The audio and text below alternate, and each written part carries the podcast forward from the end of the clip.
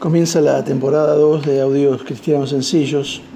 Esta semana tengo algunos problemas técnicos. Les pido perdón si no salen todos los días. Les agradezco por el año pasado y comencemos entonces. La película Gladiador fue un éxito arrollador en el año 2000. Se ha convertido en un clásico.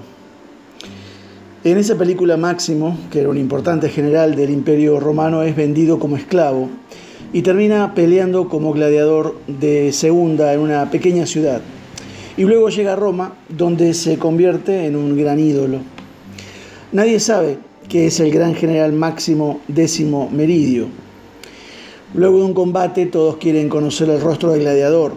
Entonces él dice, me llamo Máximo Décimo Meridio, comandante de los ejércitos del norte, general de las legiones Fénix, leal servidor del verdadero emperador Marco Aurelio padre de un hijo asesinado, marido de una mujer asesinada, y alcanzaré mi venganza en esta vida o en la otra. Uno de los temas de la película es la venganza. Los griegos explicaron la venganza inventando unos personajes llamados erinias.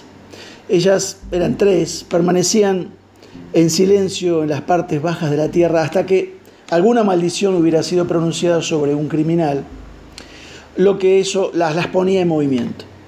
Los delitos que castigaban eran la desobediencia a los padres, la violación del respeto a la vejez, el perjurio, el asesinato especialmente de los padres, la violación de la ley de la hospitalidad y la conducta impropia hacia los suplicantes. Y el castigo consistía en la pérdida de la paz mental.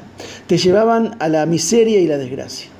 A esas diosas se las llamó también eh, manías, en griego, en una palabra griega las que te vuelven loco, quiere decir. Por eso los romanos les pusieron furias. La venganza entonces te vuelve loco y furioso, y ahí tenemos el origen de la palabra. La justicia, a diferencia de la venganza, la justicia se basa en actuar de manera objetiva ante una falta, pero sin dejarnos llevar por el enojo.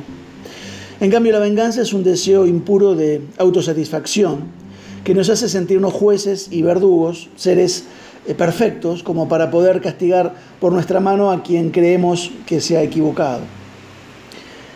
En Romanos 12:20 Pablo dice, así que si tu enemigo tuviere hambre, dale de comer, si tuviere sed, dale de beber, pues haciendo esto ascuas de fuego amontonará sobre su cabeza.